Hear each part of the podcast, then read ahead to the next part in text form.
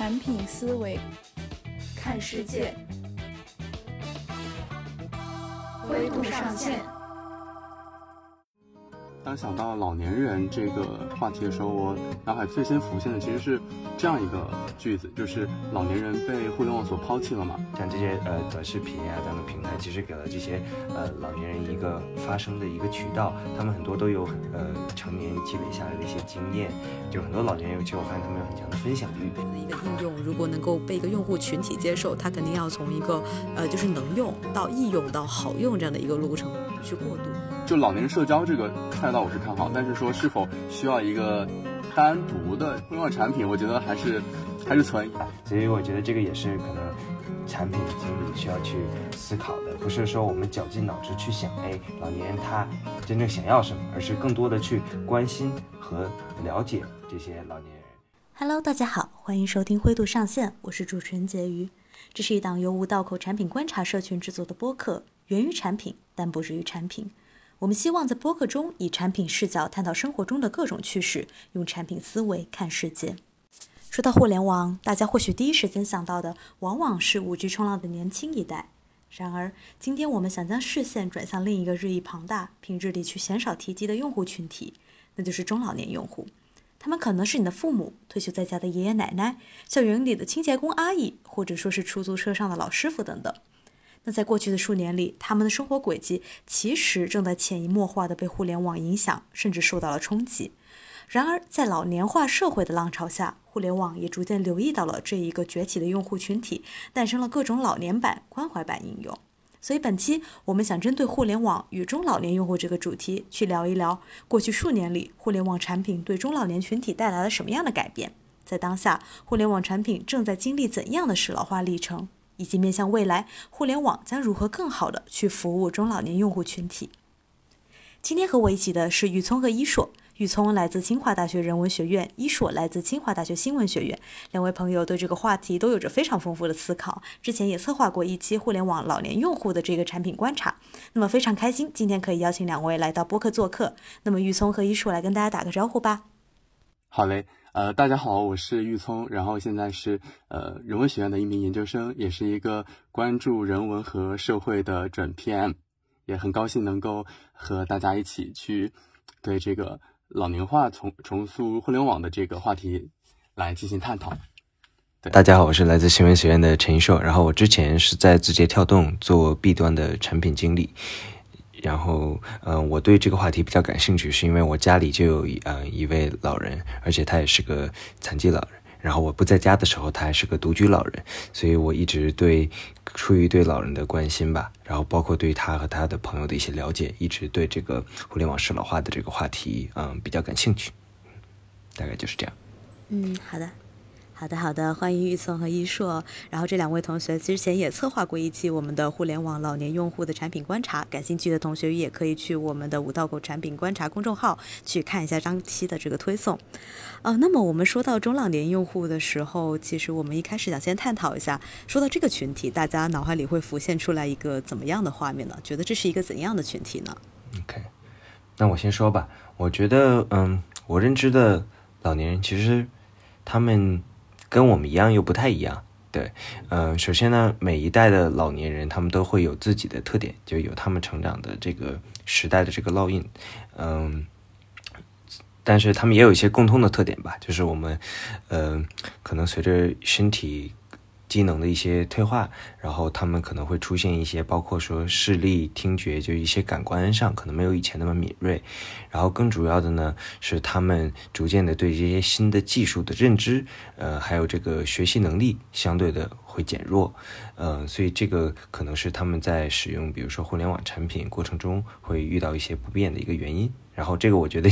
也 是呃一样的哈，现在的我们成为老年人的时候，也会呃可能会面临同样的问题。嗯，我非常认同一硕的观点，就是我觉得老年中老年人这个群体，其实除了他们能力上的缺陷之外，其实他们有个特点是在于有非常多的闲暇时间，就尤其是退休了的人群，其实他们是有非常充足的时间呃时间，希望去社交，希望去进行内容的消费、性学习、去提升自己，他们是其实有非常强烈的这个互联网内容、生活服务等等的这个消消费诉求的。这是为什么他们往往会在这种就是在使用能力上面会遇到一些瓶颈、遇到一些卡壳。那我觉得这也是触发了我们这一期聊这一期博客的一个很大的原因。嗯，一聪有什么想补充的吗？对，对，其实呃，就是当想到老年人这个话题的时候，我脑海最先浮现的其实是这样一个句子，就是老年人被互联网所抛弃了嘛。就是为什么会想到这样一句话？其实想到了我外婆，就是呃，就是在今年三八妇女节的时候，我给她发了一个那个微信红包，但是发现她就是这一个红包过期了之后，她都没有领，对，然后给她打微信微信语音，她其实也没有接。这个事情就让我想到，其实呃，我的外婆她虽然也在用手机，但是她其实对于可能像微信或者说像一些很就是基本的一些 A P P，她可能都是不会去使用，或者说在他的生活中好像是不存在的。所以我会想到，对于这样相当一大大部分群体的老年人来人来说，就互联网的进步究竟是给他们带来了什么？因为真记得有一有一组数据是说。我们中国的老年人口是有两点五亿人，然后呢，但是六十六十岁以上的这个网民群体，它其实呃占比的话，就是最终只有接近一亿人是网民，但其实就意味着有一点五亿多的六十以上岁的这个老年人，他们其实是没有接触网络的。然后呃，就像我的外婆一样，我会想到呃，怎么样去给他们这些还没有上网的人去带来生活的便利，呃，会是我很。在意的一个事情啊，对，我想在玉聪的基础上补呃补充一点啊，这个其实我观察到的事情的另一面，就是说一部分能使用，就是或者说正在使用互联网产品的老年人，他们反而可能会。也遇到也会遇到一些互联网产品带来的问题，比如说，呃，就是可能在里面遇到一些陷阱，他们无法去辨别，或者说，其实现在有一个呃比较新的社会现象也在引起大家的关注，就是一部分可能相对较年轻的这个老年人群体，呃，他们也开始有这种网瘾了啊，就是可能因为自己空余时间也比较多，然后也没有人能管他们，所以他们可能会在一些软件上花费大量的时间，然后我觉得这个也是成成逐渐变成了一个社会现象。所以这个东西，其实我觉得我们今天讨论这个话题，也是可以比较多元的去看它的不同的面。比如说，有在使用互联网的老年人，他们应该怎么去跟这些产品去呃互动？还有就是说，怎么去汇集到那些呃，就是可能被互联网化而影响到了一些正常的生活诉求的一些还呃没有什么意呃，就是还还没有使用互联网产品的这部分老年人，对。呃，那就接着刚才一硕继续讲的这个内容，其实我们现在也可以讨论一下，觉得互联网产品为什么会给老年人带来了那么多的挑战？那其实刚刚我们已经提到了两个方面，一方面是老年人他们自身去适应这个新兴技术上面，他们对于不管是一些自身的一些基础能力，比如视力、听力的一一些障碍，或者说是这种新兴的这种交互形态，对他们来说就是一个新产物，所以他们。在这个用户习惯的过渡上面，确实会遇到一些困难。但其实还有一种情况，我觉得也是一硕说的非常有意思的这个地方，就是在于一些产品的过度使用，或者说不当使用，比如说沉迷于短视频，或者说是看到一些伪劣信息进行二次传播等等。那你们觉得还有一些什么样的挑战，或者说是一些风险，是互联网向老年人群体渗透过程中带给他们的呢？呃，我想到了一个点，就是说，其实是在这个传统的产业在向互联网转型的时候，去呃导呃去导致原有的这个产业的资源被侵占。就是嗯，举一个最典型的这个例子吧，就是之前有看到，就是说呃，就是比如说这个华西口腔医院，它好像有这个因为取消了这个线下挂号。的流程就变为只能够线上挂号，然后其实当时是引发了热议，就是很多老年人他们其实因为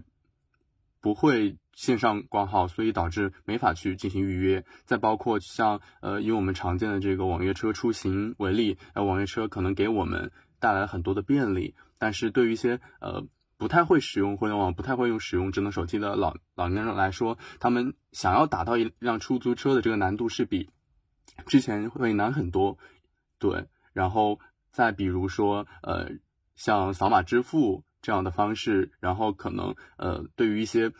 没有微信支付或者没有支付宝的老年人来说，其实他们在日常的生活中是非常不便利的，因为也会出现一些这些呃工作人员、这些售卖人员，他们会没有提供收现金的渠道，这样的场景出现。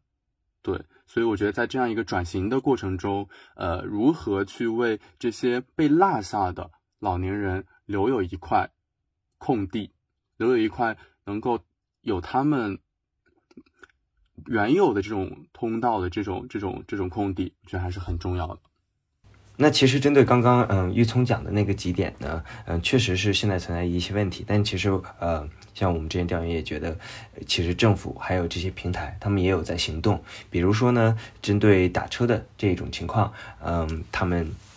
嗯，就是政呃有要求，是政府有要求平台去保留专门的一些电话的专线，然后同时平台呢，他们也有开设一些专门的呃老年人打车服务，并提供了相关的一些优惠政策。呃，另外呢，在挂号的这个问题上，呃，其实现在医院他们基本上会给电话，然后网络还有线下各预留一部分的号源，也就是说，呃，不会造成说所有的挂号都只能从网上进行的这样的一个情况，呃。做的一个相应的保障吧，一定程度上其实做了一定的保障。对我们刚刚其实还讨论了蛮多互联网对老年人的冲击，但是其实不可否认的是，就是互联网本身其实也是给老年人这个群体带来了很多一些新的一些体验或者新形态的产品服务，其实也是对他们有所贡献的。那说到这一块的时候，大家会想到一些什么老年人常用的一些 APP，或者说你觉得在哪方面互联网是在让他们这个群体的生活质量有所提升的呢？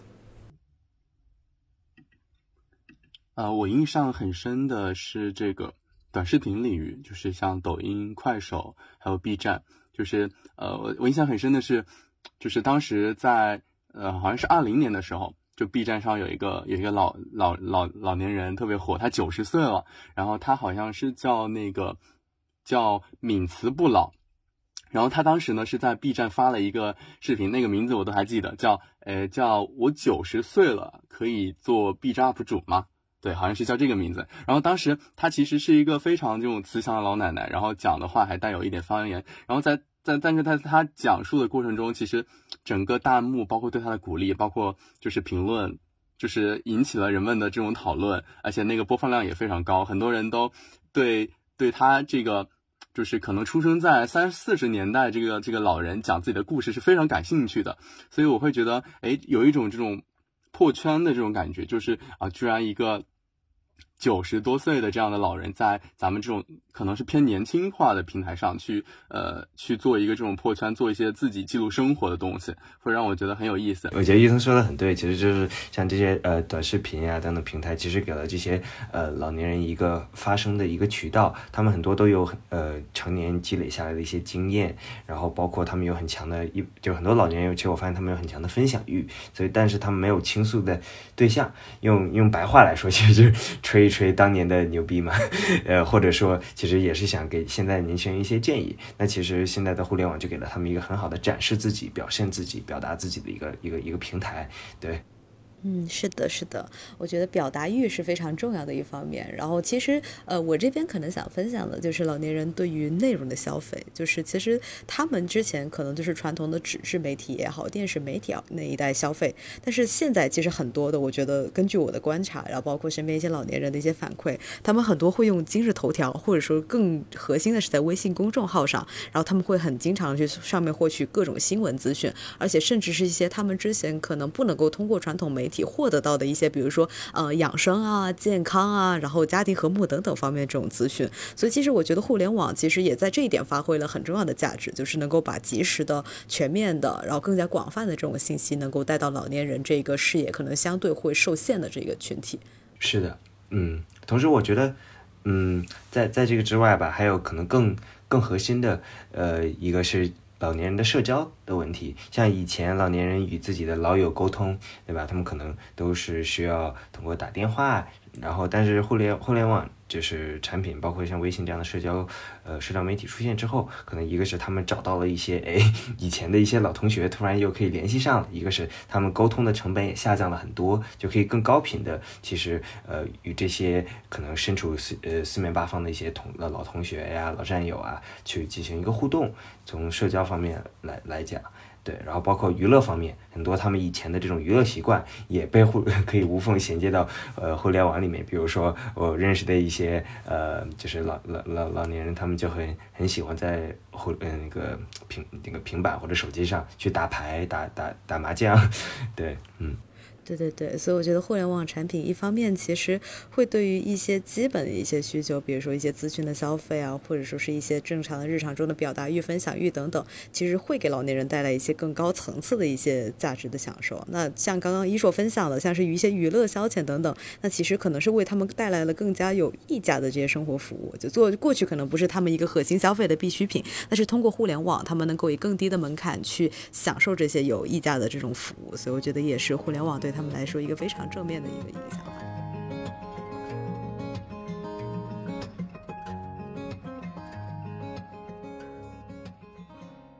其实我们想要让老龄化的用户去更好适应的新科技，其实我觉得是我们现在这个高度数字化、智能化时代下面所有公司需要思考的命题。比如说，我们很早期的时候，对于手机这个硬件，我们就已经有老人机这种设备，非常粗暴简单的大按键，然后简单的系统。那包括现在，其实，在二零二零年左右的话，其实很多的智能手机厂商，他们也在开始推出一些适老化的 UI 系统。然后，比如说小米，他们就会通过一些像是远程的屏幕共享啊，或者说是一些快捷功能卡片，这样内嵌在原生 UI 系统里面的这样的一些功能，去帮助老人更好的去使用智能手机。所以其实我们也觉得。二零二零年可能是互联网和老年人这个关系的一个拐点，因为当时疫情爆发之后，我们很多人都看到一些像是老年人没有健康码，所以不能够出入公共交通场所等等这样的一系列新闻，所以当时也是让这个互联网普及下面的一个弱势群体会受到了很重大的关注。那尤其是现在国家也会不断的出台政策，去让这种智能技术也好，互联网应用也好，更快的去进行适老化改造。所以其实我们可以看到，现在很多的 APP 都使得让自己要变得。对呃老中老年的这个用户群体要更加友好，所以接下来其实我们也可以去探讨一下，就是根据我们身边的观察，或者说一些新闻媒体的报道等等，你们觉得就是现在的互联网产品为了对老年人更友好，都做出了哪些改变？其实现在很多的这个 A P P 他们也会出这个光辉模式、长辈模式。那其实呃他们这个考量，我觉得还是很有意思的，因为其实呃我我们怎么样去区分这个老年版和这些大众我们使用的版本？其实主要是这个。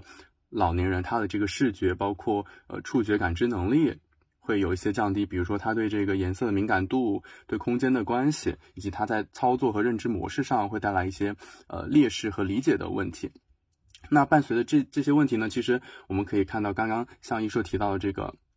呃 UI 上的一些设计的调整，我们可以用一些更大的字体，呃更大的字号。然后，其实在一些细节方面，我觉得也有一些很有意思的观察。就比如说呃。相比相比，我们年轻人可能他会会会比较偏好于这种偏柔和、偏 ins 风，或者说偏那种简洁柔和的这样的风格。其实对于老年人来说，呃，就是对比度更强的这样的这样的信息展示方式，会对会更方便老年人去识别信息，而且还有一些。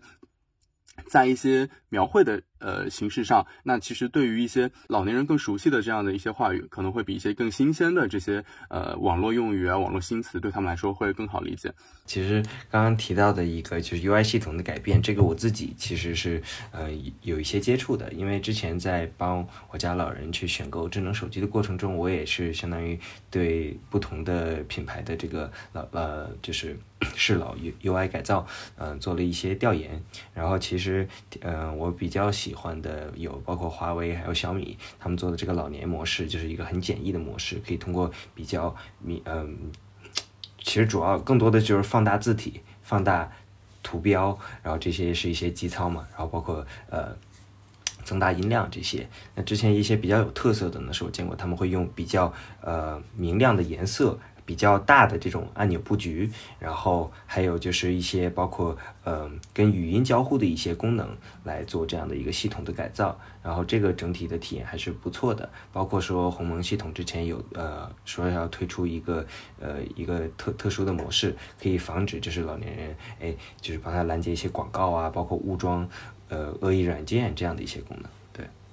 嗯，对的，对的。然后除了视觉的一些 UI 里面，其实我发现很多，不管是系统也好，或者是 APP 也好，他们会更频繁的去使用语音，因为老年人可能打字非常的不方便，就是哪怕我的键盘给你做的再大，他可能还是很容易误触，所以他们更习惯的是说摁一个按钮，然后我通过语音输入的方式去告诉这个 APP 或者系统我现在想要做什么，甚至一些非常就是贴心的一些就是系统都会上线了一些方言的版本，就可能有的老人不太会说普通话，那么如果通过识别方言也能够识别出来他的这个用户的这个想法的话，那对于老年来说也是一个非常方便的一个功能。对，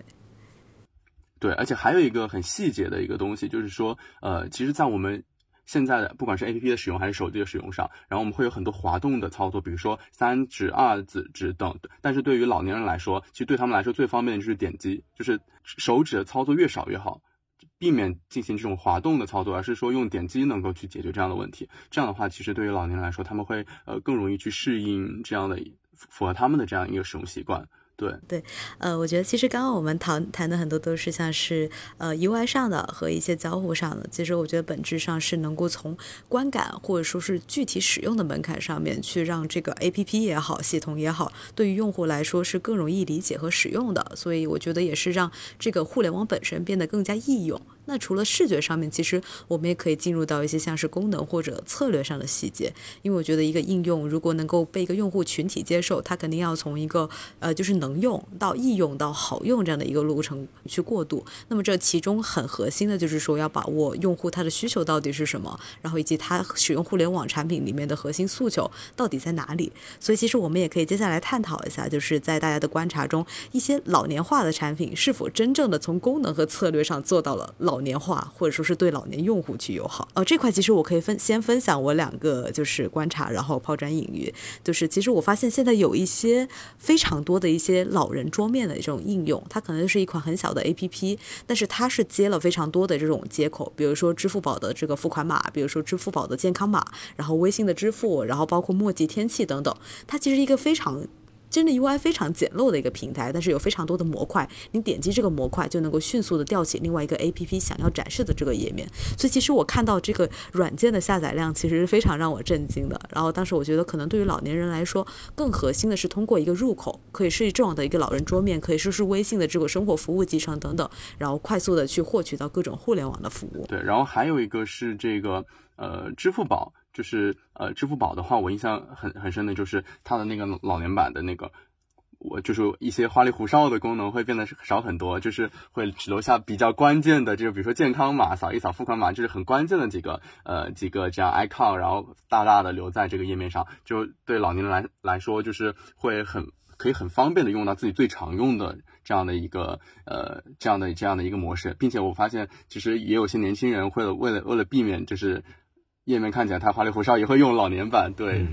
对。我说到这个，其实我我我很想提的一个是。呃，像我之前试用过高德打车的，它的这个一个呃老年人服务，他们不仅在线下实际的做了一些高德打车的这个暖心车站，然后去就是可能做这方面的一些宣传和对老人的一些服务的指导，然后更多的是他们开发了这个一键叫车的功能，就是你不需要预设地地址，然后它会自动。来定位、来接驾，做到可以就是相对把它这个整个交互流程简化了很多。所以说，它真正的做到了这个一键的叫车，我觉得这个对于呃老年人来说是很有意义的一件一件事情。对。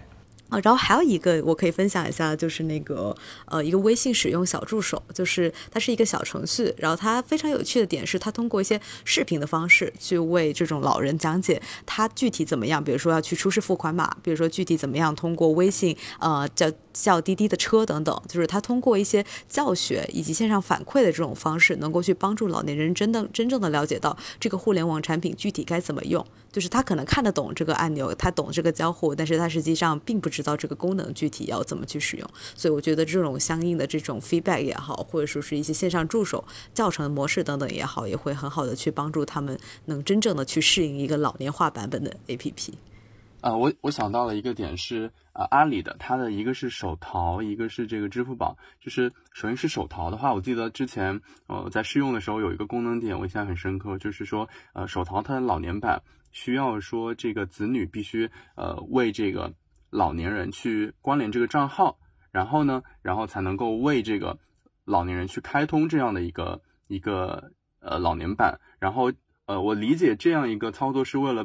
避免，因为老年人他很容易被骗嘛，就避免老年人被因为各种各样的广告消费所去错误点击去购买了很多各种各样的产品。我记得有一个这样的一个功能。哦，对，就是之前有一个比较有名的垂类产品是糖豆，我不知道你们有没有听说过？嗯，听过。是专门做广场舞的，对。然后他当然他在后面也拓展了一些，包括可能做那个呃短视频呐，然后还有做一些就是呃直播呀、交友圈呐类似的一些东西，它也都放进去了。糖豆其实是我知道的一个可以说是专门面向老人的一个垂类产品，所以跟我们之前说的一些可能呃。常用的就是大家常用的 app 不一样，它是它的这个目标群体基本就锁定到了这个老年人群体身上，然后包括说还有一些健康相关的，他们可能也是专门呃甚至是配合硬件专门去为老人开发的，所以这一部分嗯 app 其实也也也对老年人的这个呃生活可能有帮助吧，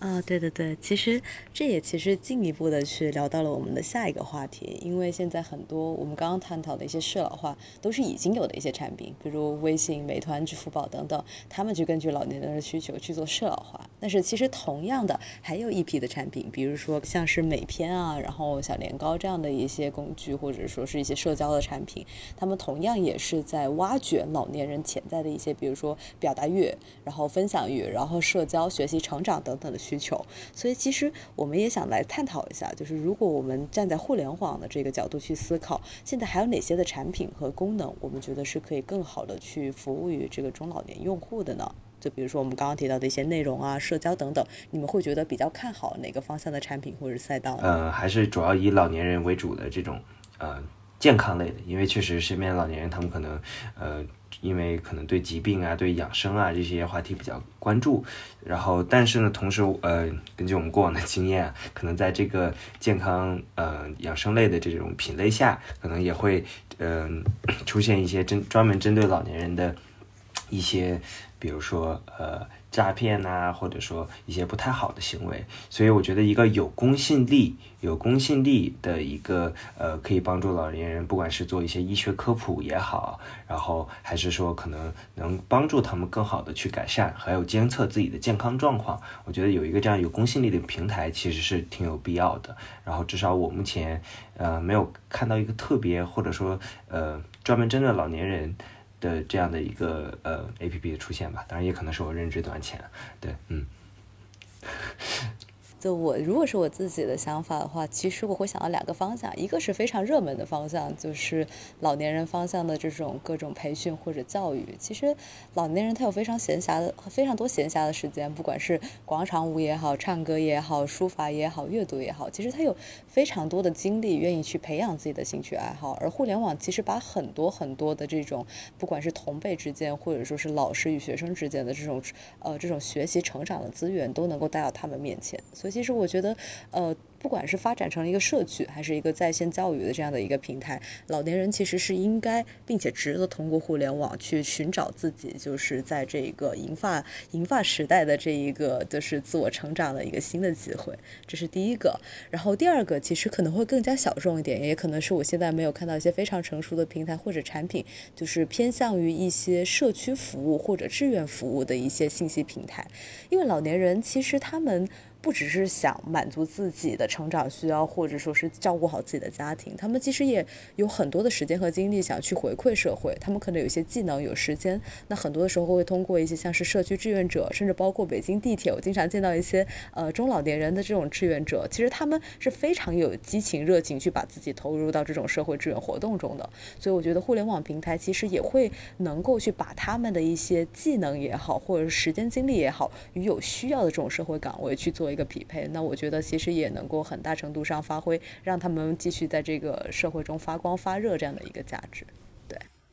对，我觉得刚刚一硕和姐姐讲的很有意思。我呃，刚刚那个一一硕提到那个老年人健康这块，其实我有一点点不一样的观点，就是我觉得老年人的健康确实是一个嗯很有空间的市场，但是我在想，老年人健康的 APP，它的呃关怀者可能是老年人，但它实际上的使用者可能是中年人，就是就是老年人子女。最后我觉得可能对，就是区分，就是如果我们将这个用用户和这个实际受到关爱的老年人区分的话，我觉得可能就是中年人子女可能会更更容易成为这样，就是养老，包括怎么样去照顾老人这样这样的一个用户群体。对，然后对于这个话题，我还想到了呃另外一个我觉得很有意思的一个领域，就是老年人社交。那首先，我觉得老年人他其实。无疑肯定是存在社交需求的，不管是我们年轻人还是中年人。对，那其实老年人这一块呢，我们可以，嗯，从不管是说在抖音啊，还是快手一些地方，我们其实如果我们去去寻找这种老年人社交的一些诉求的话，其实可以发现有很多去指向老年人，他们像比如说想相亲，包括想想比如说二婚，对，然后包括像刚刚刚刚像像像。一说讲到糖豆，就是广场舞这种兴趣爱好的社交，其实我觉得，呃，老年人的这种交友需求还是非常旺盛的，尤其是现在越来越多的呃中年人，可能是陪伴老年人的时间变少，然后或者说离家等等原因。各种各样的这样的城市城市的发展趋势，那其实老年人呃在这种精神包括日常生活上的这种需求，我觉得还是挺大的。不过关于这个点的话，我觉得就老年人社交这个赛道我是看好，但是说是否需要一个。单独的互联网产品，对互联网产品，我觉得还是对 还是存疑。其实，其实说到这个社交，我觉得其实老年人在像快手、像抖音这样的短视频平台，他们其实也能够满足这种兴趣爱好，或者说这种呃，就是爱情、就是二婚等等方面的这样的这样的诉求。而且，呃，其实就是谈到这个老年人的这个社交，那我觉得最核心的就是还是说解决他怎么样的诉求。那其实我觉得可以总结为两点。那第一点呢，就是说兴趣类的，哎，我想找一样跟我爱跳广场舞的，啊，一样，比如说喜欢写书法的，喜欢这个打陀螺的这样的老年人，我们一起玩儿，一起一起下棋，一起打麻将，对。然后，但是这个场景是否是需要通过线上去解决，还是说我其实线下我就能找到牌友？那我觉得这个是。值得市场去看的。然后另外一个呢，就是说，呃，比如说爱情这方面，二婚，包括一些呃求爱的这样的这样这样这样的诉求，那这种诉求是否是在呃网络上一定要再去做一个 A P P 来去来去呃做这样的事情，其实也是呃值得探讨的。因为目前我知道，就是像身边或者说呃一些呃就是新闻里的，其实很多老年人他们会倾向于在同城。在同城去，呃，可能是邻邻里街坊介绍，或者说各种各样的方式去去解决自己的这样的爱情的诉求。对，所以我觉得，嗯，是否需要一个在社交赛道去打出一个呃便利老年人的这样的一个 APP，我觉得还是值得市场和就是人们的关注和讨论的。对，对。哎，其实说到，嗯，其实说到社交这一点，我觉得其实不不，这个不仅仅局限于。老年人他跟同龄人的社交，其实我之前有个想法也是说，哎，老年人是不是可以有一个平台，然后我们更多的鼓励就是。以老年人为主要的对象，但是我们可能把它变成一个两项式的，让老年人可以去跟其他年龄段的人去做一些沟通，呃，不管是一些经验上的交流啊，还是说，其实，嗯，包括甚至是服务类的服务性质，像老年人其实他们有很多日常的诉求，比如说他需要去陪医，他需要去看护，他可能需要一些家政服务或者买菜啊一些很日常的服务，但是呢，在现有的情况下，他们很难有一个平台可以把他能一次性的满足他的这些需求。那在日常生活中的老年人可能也没有一个特别好的渠道可以去呃找找到一些呃就是满满意的嗯 一些怎么说呢呃一些人 来去帮助他们完成这些一些呃日日常生活中需要帮忙的一些事情。所以如果觉得有一个这样类似于可能偏功能性一点的平台，让老人可以诶更好的去匹配到他们需要的这样的一些服务类呃的一些。资源，我觉得可能也是很有必要的，对。但是，嗯，话说回来吧，我觉得其实老年人呢，他们跟我们也没有那么大的区别。一定程度上，就是就是基本上我们所有的需求，其实老年人也是有的，只是可能他的这个呃侧重侧重点不一样，对吧？所以我觉得这个也是可能产品经理需要去思考的，不是说我们绞尽脑汁去想，哎，老年人他。真正想要什么，而是更多的去关心和了解这些老年人。呃，而且这里面一我一直认为，嗯，有一个悖论，就是说，实际上我我我不太了解现在这些呃产品经理，他们如果想去了了解这些老年用户，他们是怎么去了解的？包括说，如果说我们从社会责任感，我们怎么去呃，就是我们所选取的这些样本，它是不是有一定的呃偏差，对吧？是不是可能我们只调查到一部分小部分那些呃比较活跃的？使用这些产品的老人，没有说真正的就是能去了解到那些像刚刚最早于彤提的，呃，比如说他的外婆一些不太使用这些产品的老人，他们实际上的一些实际诉求，对吧？嗯，是的，是的，对，所以总结下来的话，其实我们整体，呃，其实聊到了很多类型的产品。那我可以非常粗泛的把它分成，就是一种可能更多的是功能和工具类，然后还有一种更多的可能是一些偏向于呃连接类，比如说人与人，然后或者说是人与社群等等。那我觉得对于功能和工具的这种前者，其实我们现在互联网的很多的产品都在进行这种适老化的改造，然后我们相信也是随着改造的推进，其实老年人他们一定。是会有这个需求，然后根据这些工具去使自己生活这样的提升。那对于后者，比如说刚刚我们玉曾提到的这一个老年人的社交、老年人的相亲，那这一块其实我们可能更多的思考，到底他们更希望对于这个服务也好，或者说与人的连接也好，保持在线上，还是更多的通过互联网的这个渠道，他们连接到线下？因为老年人是一个非常注重就是人与人之间现实之中交往感更强的这样的一个群体。那他们可能不只是想做线上的网友，他们可能只想通过互互联网。通过手机，最终我们到线下见面，然后维持成一个长期的关系。所以这块其实也是我觉得还是呼应到刚才就是一说说到的，产品经理还是要更多的去调研用户他们是怎么想的，以及他们会希望在哪个场景去进行这个内容也好，或者说感情关系也好等等的这一种服务呃服务的消费，那么才能够更好去指导这个产品的设计。嗯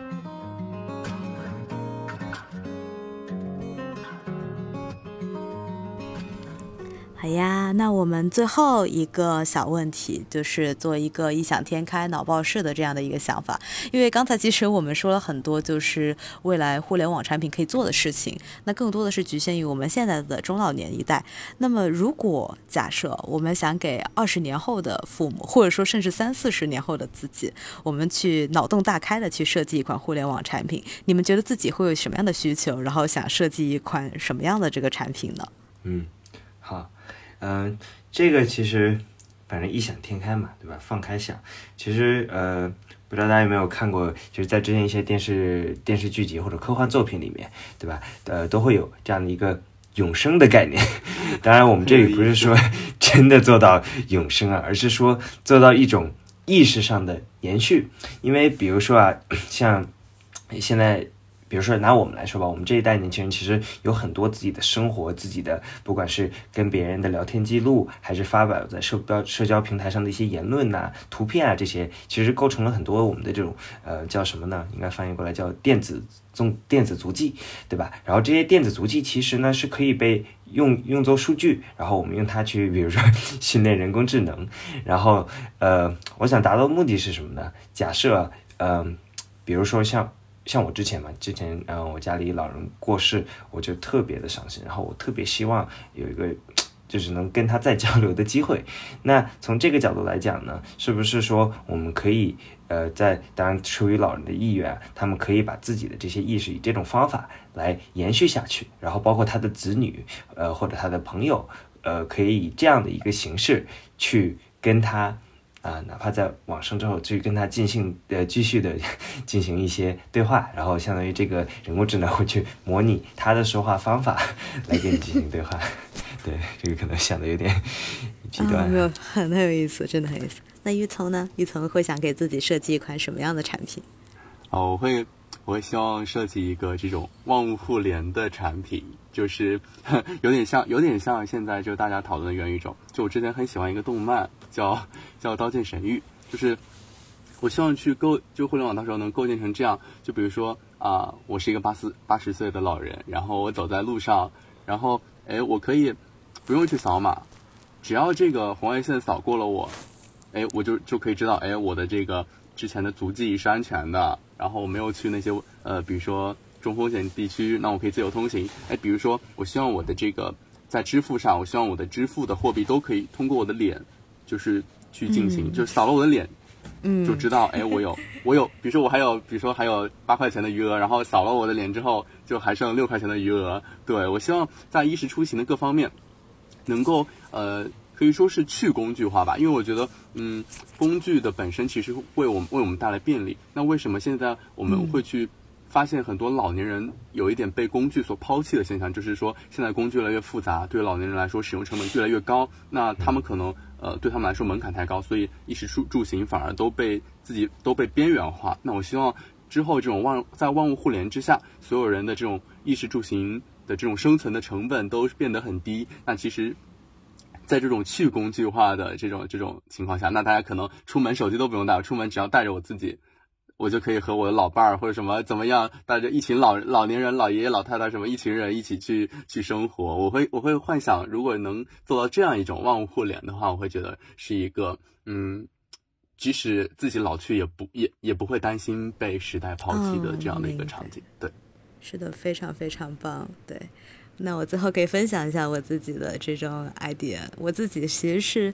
想到如果未来等我老了六七十岁了，那其实老年人很喜欢做的一件事情就是回忆自己的一生，从我刚出生，然后到我慢慢成长，然后像小学、初中、高中、大学，然后工作，其实我会有很长的时间的回忆，然后在思考能否通过互联网去把我的各种不管是行为的数据啊，或者说各种像是视频啊、照片等等的方式，会通过一个比如说一个软件也好、平台也好，我去能够生成像是自己人生的走马灯一种影。甚至是把它做成了一个游戏，我可以像玩游戏一样去选择不同的分区，甚至它可以是一个共享的游戏库。对对对对，甚至我可以玩我的人生。对，很像那个动漫，有个动漫叫做《从零开始的异世界》，就是你可以回档，然后然后然后再去选择不同的道路，你就可以知道你在一个选择上所有的选择是什么样的，感觉特别有意思。对，就甚至我体验我的人生，我可以去体验其他人的人生，就相当于是共享的一个游戏库，然后我就可以去。我这辈子在中国，然后我可能去体验一下，比如说在美国、在日本，然后甚至不同地区，他们的人的一生是怎么样的。所以我觉得，对，就是把我们每个人的经历都变成一个，对，非常有意思啊！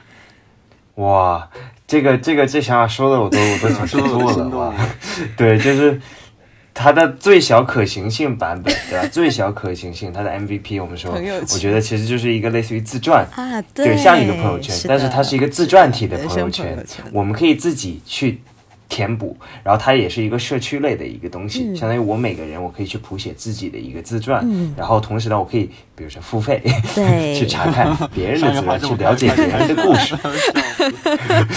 呃，有点早，有点早，咱们对对老人先不做商业化，但是这个东西确实很有意思，对吧？甚至说你能看到。这个东西做起来了，你能看到几代人他的一个一个一个路线，是的，呃，对吧？当当然，社会学家社会学家可能有在做这方面的一些记录啊，但是这个确实很有意思，对吧？就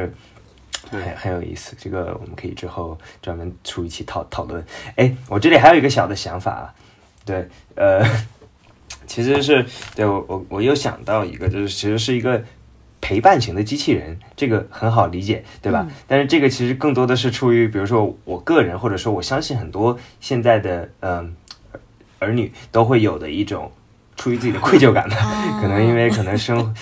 工作比较繁忙，对吧？很多时候真的就是像电视里广告老说常回家看看，对吧？一年没有那么多时间陪伴在老人身边，然后如果有这样一个陪伴型机器人，它可以帮忙照顾老人的，就是。饮食起居，帮他解决一些情感上的诉求，然后包括提供一些工具类的呃讲解。像现在他的，我觉得我认为他现在的一个形态，可能就是智能音箱，可以解决一些特别基础的需求。但是在将来呢，如果有这样一个陪伴型机器人，而且它同时它可以去记录老人的生活，这个对吧？对，所以说我觉得它也是一个比较有意义的。东西吧，就是对于现在独居老人正在增加的这样一个一个情况，我觉得如果单靠人力很难解决这个问题，这也是一个确实现实存在的一个问题。是的，是的，是的。如果有这样一个机器人，我我一定会去买。陪伴感特别重要。对，但确实有点愧疚，这是因为我自己做不到，我得专门找一个机器人来做。对，但更多的还是要强于人人与人之间的陪伴与交流，就是机器永远 是的，是的，是的，这个。唉，惭愧惭愧，这其实是个社会问题。那么今天我们继续聊了非常多有意思的话题。那首先从一个简单的用户视角出发，其实我们也非常直观的感受到中老年用户这几年受到互联网的这个影响。我们可以看到，从基础的衣食住行，然后到一些进阶的，像是社交、娱乐、各种生活服务等等，我们都发现互联网一方面给他们带来了一些更高质量的这种生活体验和享受，那另一方面可能也会针对他们天生的这种心理上也好、生理上也好的一些劣势。带来不小的挑战和冲击，所以这也是为什么我觉得站在产品的角度，我们要更多的去思考如何让互联网更好的去适老化，去进行一个双向的奔赴。那我们也更希望未来产品能更加聚焦于中老年用户真实的这种诉求，做更深度的用户调研，给他们带来真正有意义、有价值的产品。那么最后，我们其实也畅想了非常多有意思的这种未来的老年互联网产品。那我们也是希望说，未来能够结合现在的 VR、AR，或者说是更前沿的科技，甚至元宇宙这样的概念，我们未来会有更多新奇的体验。非常感谢收听到现在的你，你对中老年用户有怎样的观察，或者说你有留意到哪些非常不错的这种适老化的产品改造，还是说你对未来的老年产品也有着自己的想法？非常欢迎你在评论区与我们去互动。那么以上就是我们这期的全部内容了，欢迎大家持续关注灰度上线，我们下期再见，拜拜，谢谢，谢谢，感谢。